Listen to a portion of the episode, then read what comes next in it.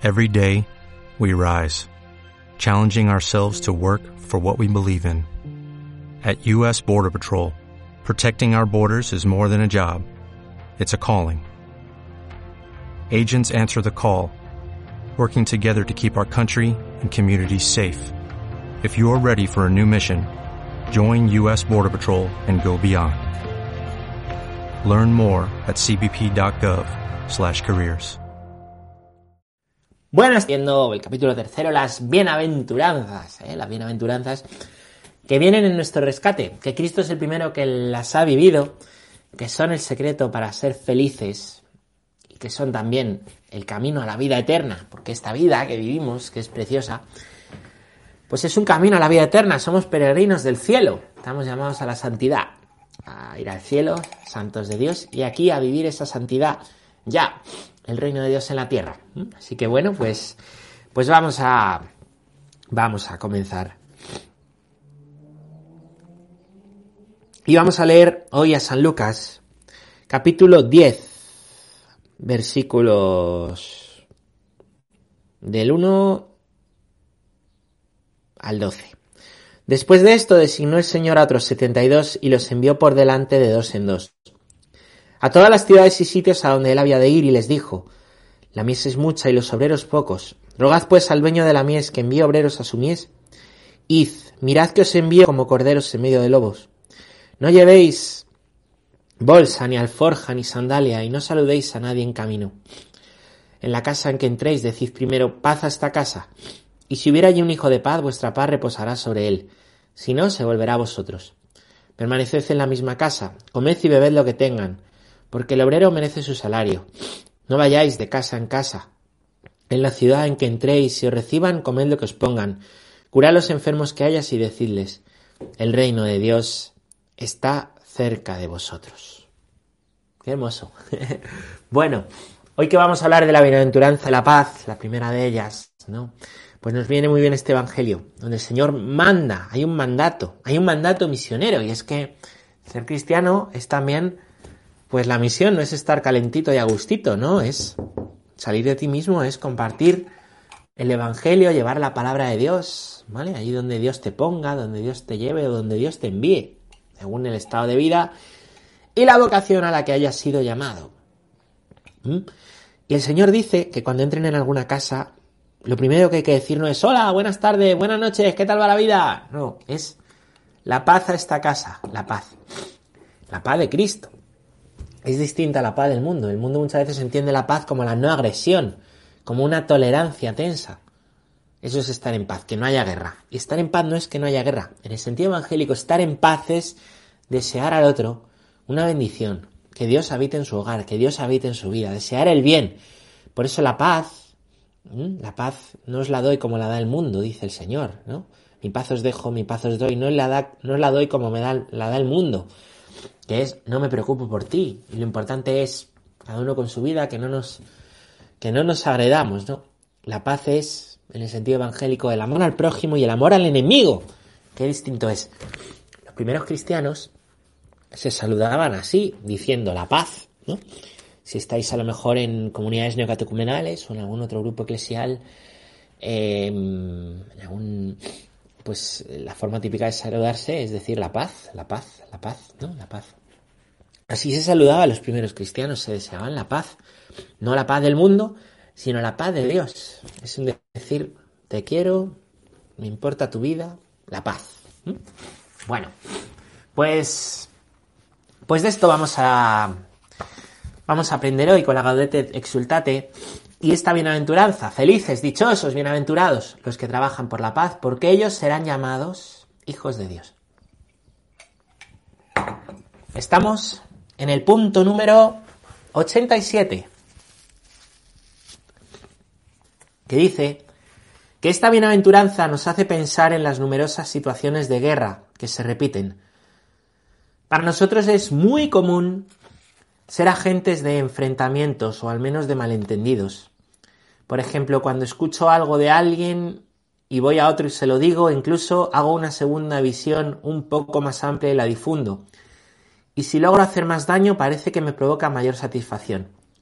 El mundo de las habladurías hecho por gente que se dedica a criticar, a destruir, no construye la paz.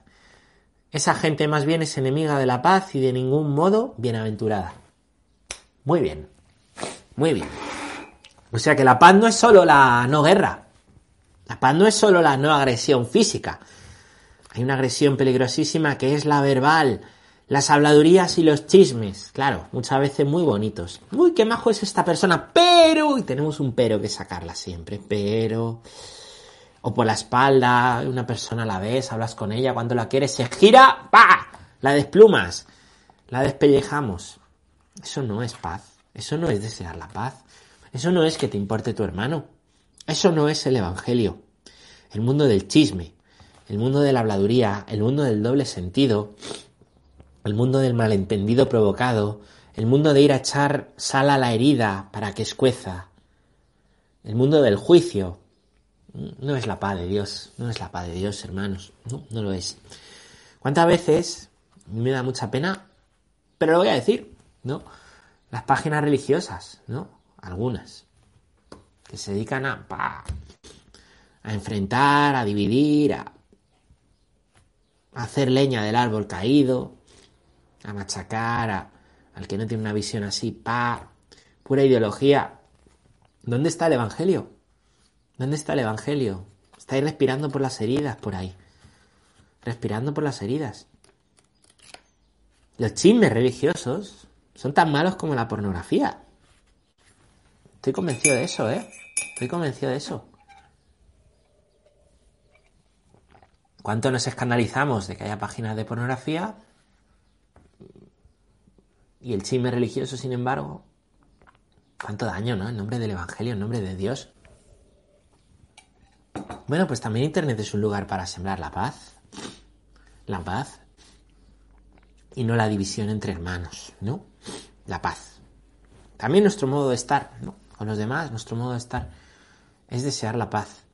Para estar en paz, no vivir del chisme, la habladuría. Nuestro modo de estar en redes, en Internet, es buscar la paz, desear la paz.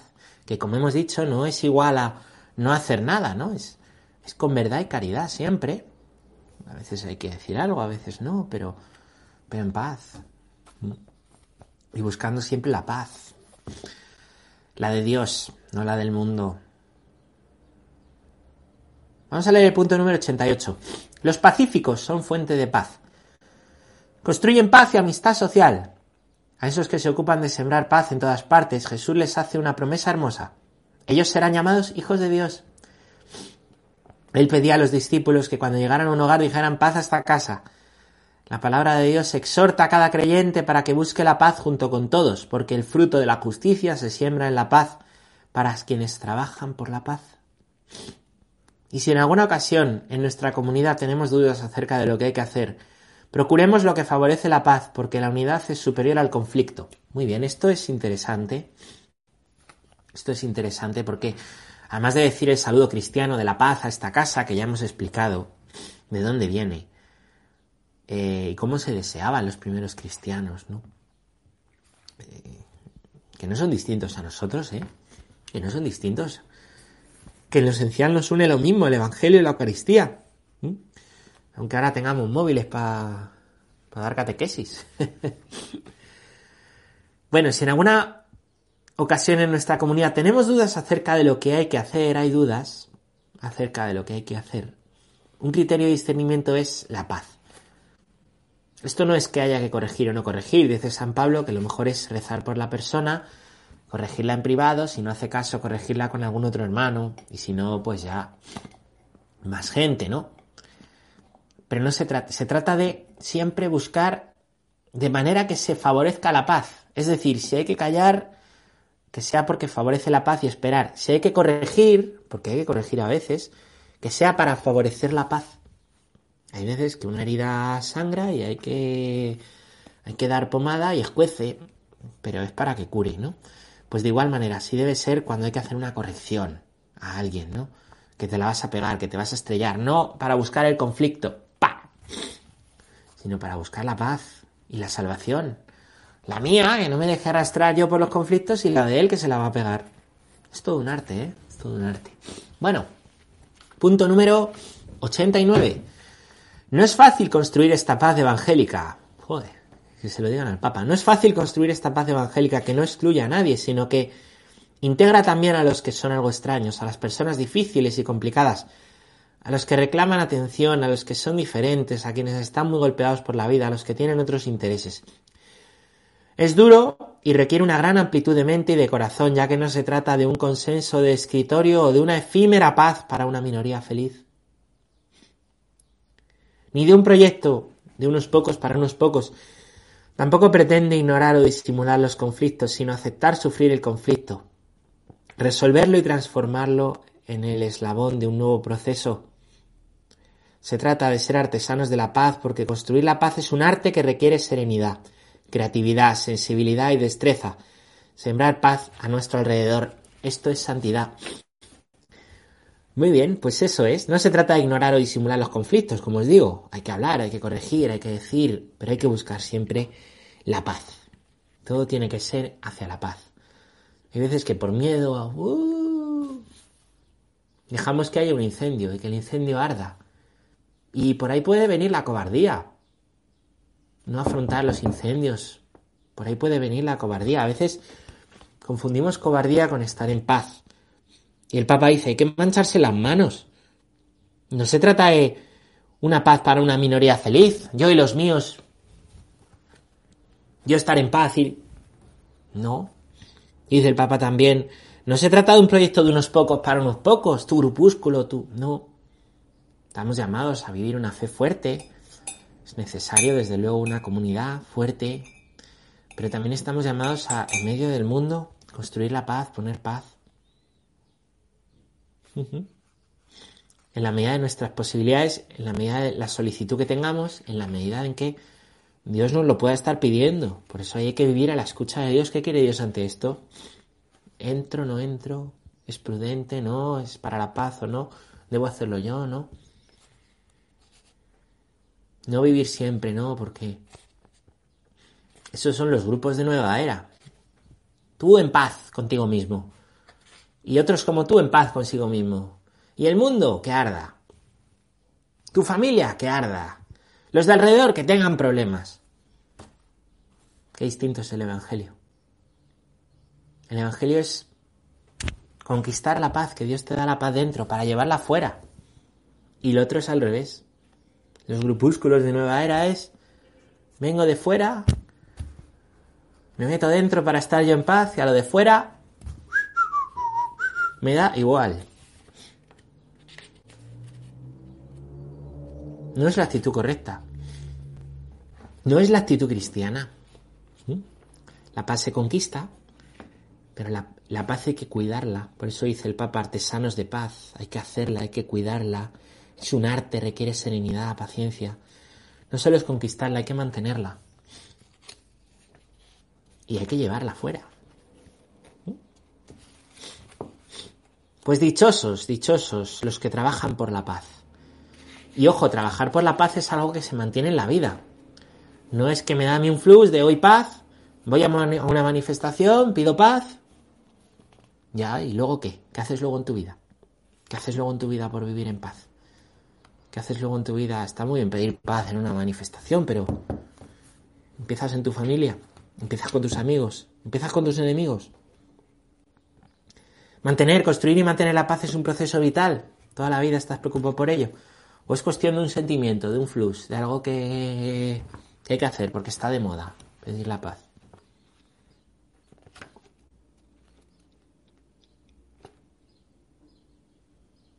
Claro.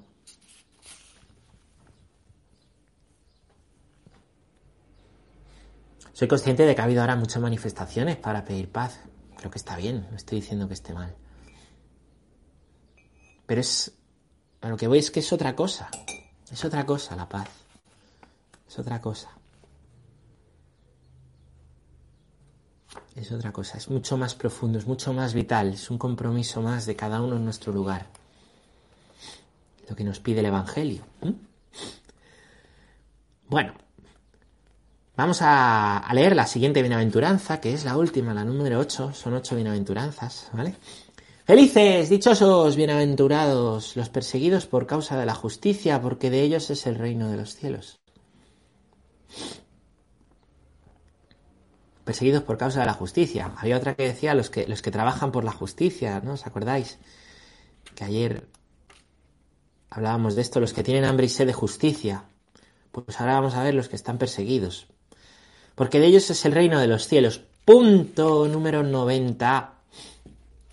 Dice, Jesús mismo remarca que este camino va a contracorriente, hasta el punto de convertirnos en seres que cuestionan a la sociedad con su vida, personas que molestan. Jesús recuerda cuánta gente es perseguida y ha sido perseguida sencillamente por haber luchado por la justicia, por haber vivido sus compromisos con Dios y los demás. Si no queremos sumergirnos en, nuestra, en una oscura mediocridad, no pretendamos una vida cómoda porque quien quiera salvar su vida la perderá. Es decir, que el Evangelio te lleva a contracorriente. Que vivir en la corriente es vivir en la moda. Es mucho más fácil. Aunque...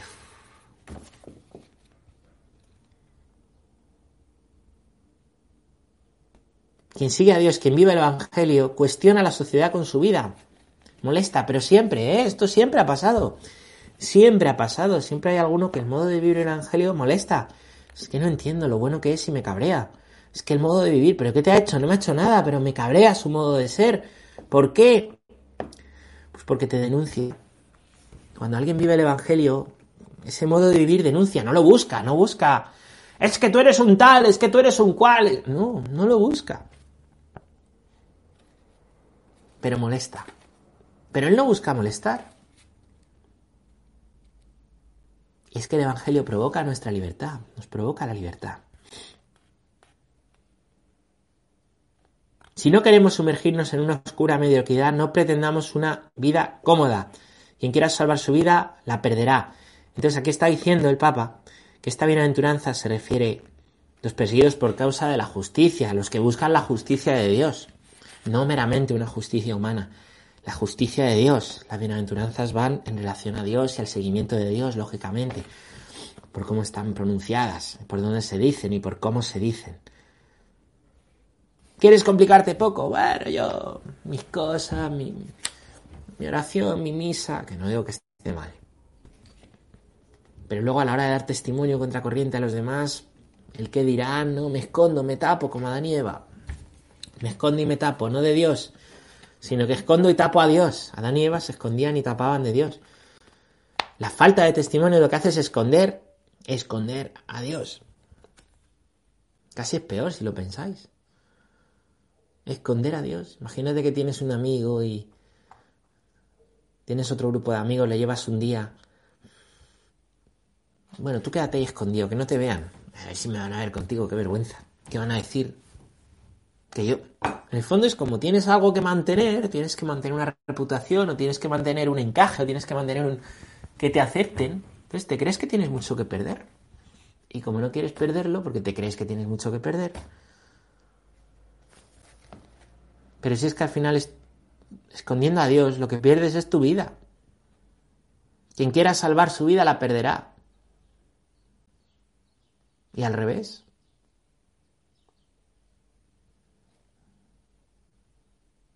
Quien rechaza a Dios parece ganar la vida, pero es así como verdaderamente la está perdiendo. ¿Mm?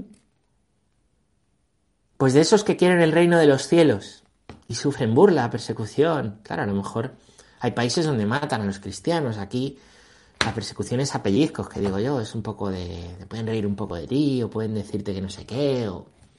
Bueno, pues sí, hay ese punto a ese punto. Bueno, el reino de los cielos. Bueno, que se rían, que no sé qué. Díselo tú a eso a Santa Inés.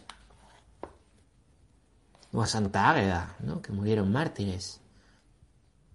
A los mártires de Canadá. O a los mártires que queráis.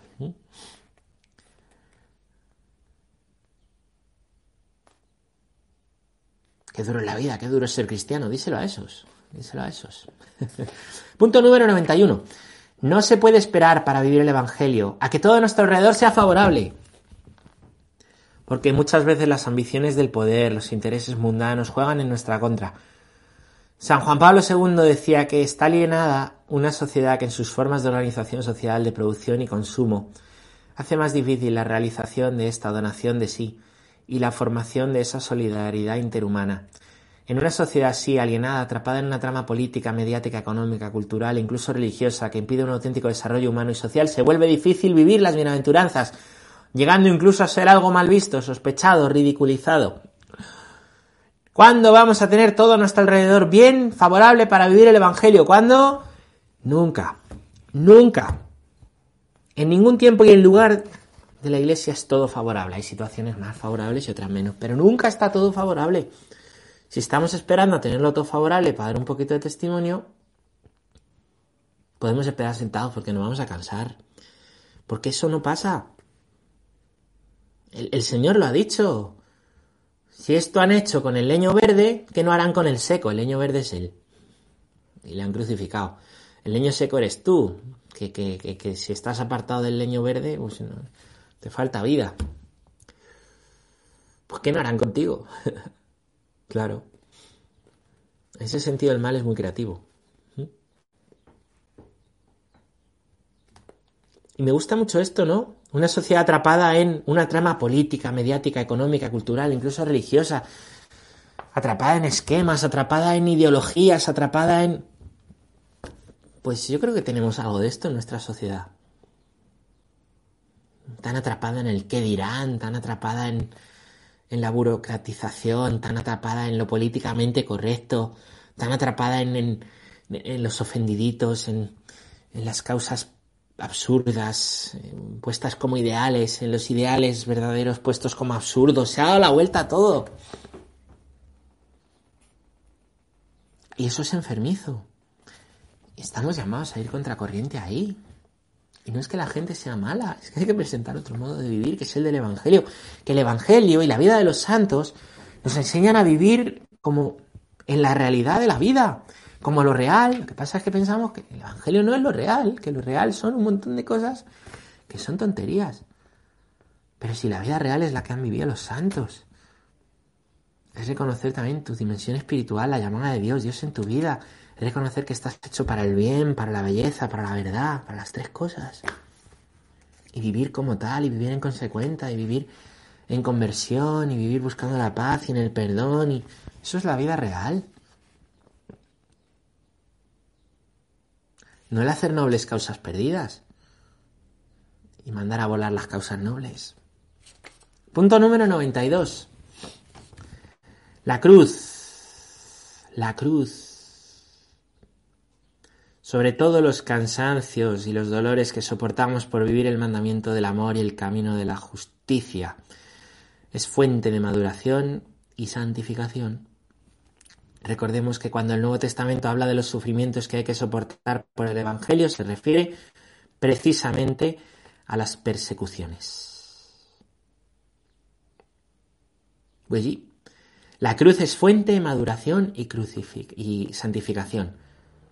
La cruz es fuente de maduración y santificación. Santa Rosa de Lima dice, la cruz es la única escalera para ir al cielo. La cruz es gloriosa, porque en la cruz está Cristo contigo. Y en la cruz de tu vida está Cristo. Y te va a santificar mediante esa cruz. No se puede vivir un cristianismo sin cruz. Es una tentación. Es vivir un cristianismo huyendo. No se puede vivir un cristianismo sin cruz. No se puede buscar aquí el paraíso terrenal, la comodidad, el que todo vaya bien, todo fete. No, Claro que hay que buscar no sufrir aposta, ¿no? Pero, pero eliminar la cruz, eso no es. Eso no está en nuestras fuerzas. Perdemos fuerzas buscando eso. Y nos engañamos y nos mentimos. La cruz es medio y camino de santificación. Así lo ha sido en la vida de los santos. ¿Cuál es tu santo favorito? Pues tenía una cruz. Ese santo tenía cruz. Y esa cruz le llevó al cielo. Dice San Pablo, ¿no? ahora tendremos que sufrir los padecimientos de Cristo. Dice también que tiene un aguijón en la carne. tiene un aguijón en la carne que de vez en cuando es, es su cruz. Es su cruz, la vida que ha llevado antes, la persecución a cristianos, o esto hay muchas interpretaciones, ¿no? Pero tiene un aguijón en la carne que le recuerda, le recuerda ofrecer los padecimientos que llevó Cristo. Me hago todo a todo para ganar a muchos, dice San Pablo. Pues quiere eso decir también vivir crucificado, vivir saliendo de ti. Somos aprendices de crucificados. Esto me gusta mucho decirlo. No huyamos de la cruz. La cruz podemos hacer con ella, uno, huir, no es camino seguro. Otra, reconocerla, aceptarla y entregársela a Dios cada día. Y si toda mi vida quiere el Señor que tenga esta cruz, pues pues ofrécesela cada día. Normalmente la cruz permanece mucho tiempo, no cambia todos los días. Eso es normal. Eso es normal, eso no te pasa solo a ti. Es que mi cruz soy yo mismo, mi cruz es esta enfermedad, mi cruz es esto que hice, mi cruz es, pues, entrégasela a Dios cada día, es camino de santificación, ofrécesela. Pero es que me tengo que reconocer pobre y necesitado todos los días. Claro, eso es el Evangelio. Pobres aprendices de crucificados. Abandono diario. Es así. ¿Cuándo va a llegar el día en que todo sea ideal? Nunca, cuando vayas al cielo. claro, mientras tanto. Bueno, vamos a leer el punto número 93. Pero hablamos de las persecuciones inevitables, no de las que podemos ocasionarnos nosotros mismos de un modo equivocado de tratar a los demás. Un santo no es alguien raro, lejano, que se vuelve insoportable por su vanidad, su negatividad y sus resentimientos, no eran así los apóstoles de Cristo.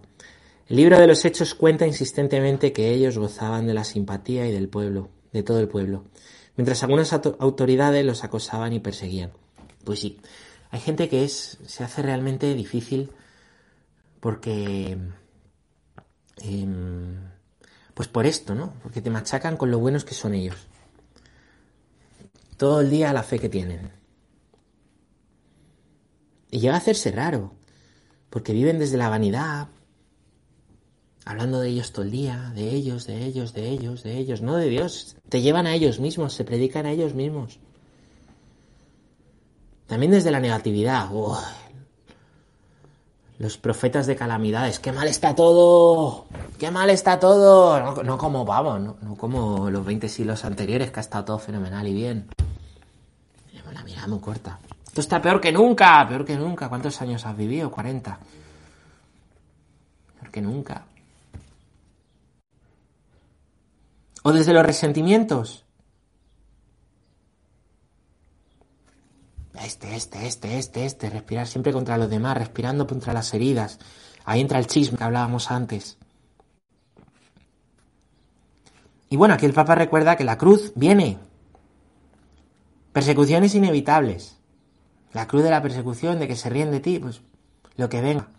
Pero no vayas provocando. Los primeros cristianos, primeros cristianos, eh, algunos para ser mártires se echaban, estaban en el circo romano y se tiraban a los leones para que se les comieran y morir como mártires, porque creían que eso era ser mártires.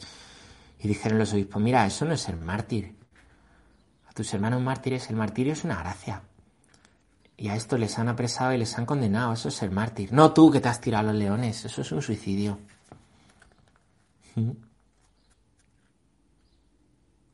Pues de igual manera, la cruz, la persecución es algo que viene.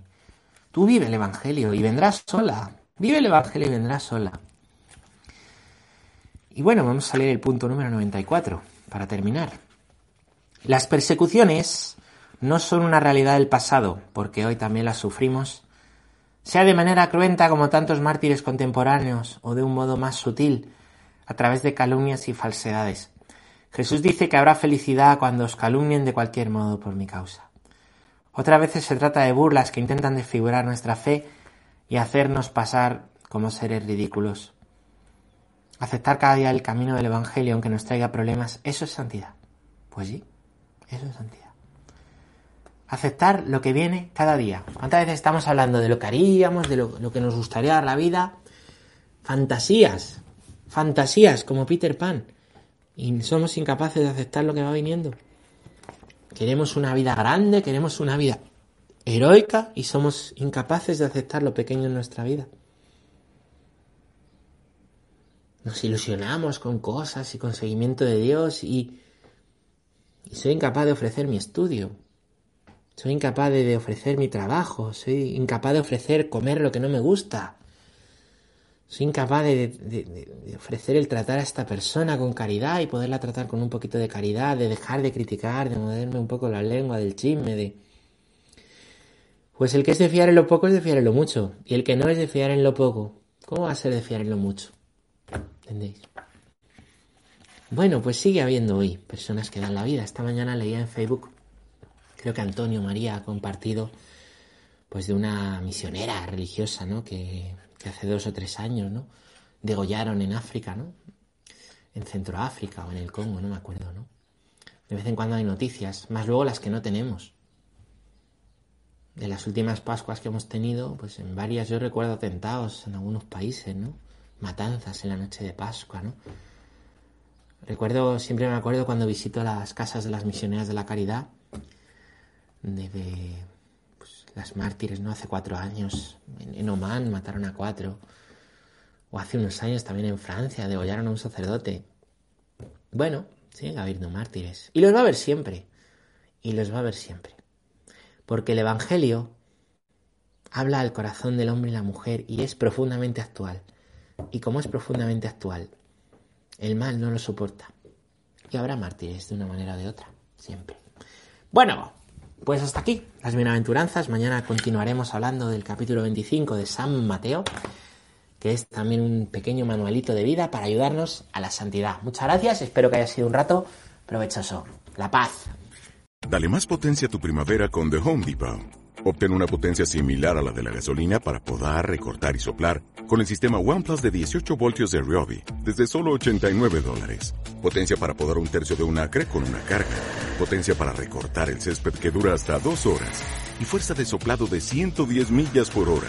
Todo con una batería intercambiable. Llévate el sistema inalámbrico OnePlus de 18 voltios de Ryobi. Solo en The Home Depot. Haces más. Logras más.